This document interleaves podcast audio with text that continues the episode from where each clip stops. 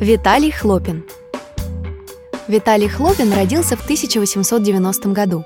После окончания 12-й Петербургской гимназии поступил в Геттингенский университет на химический факультет. В 1912 году дополнительно получил диплом физико-математического Санкт-Петербургского университета по группе химии.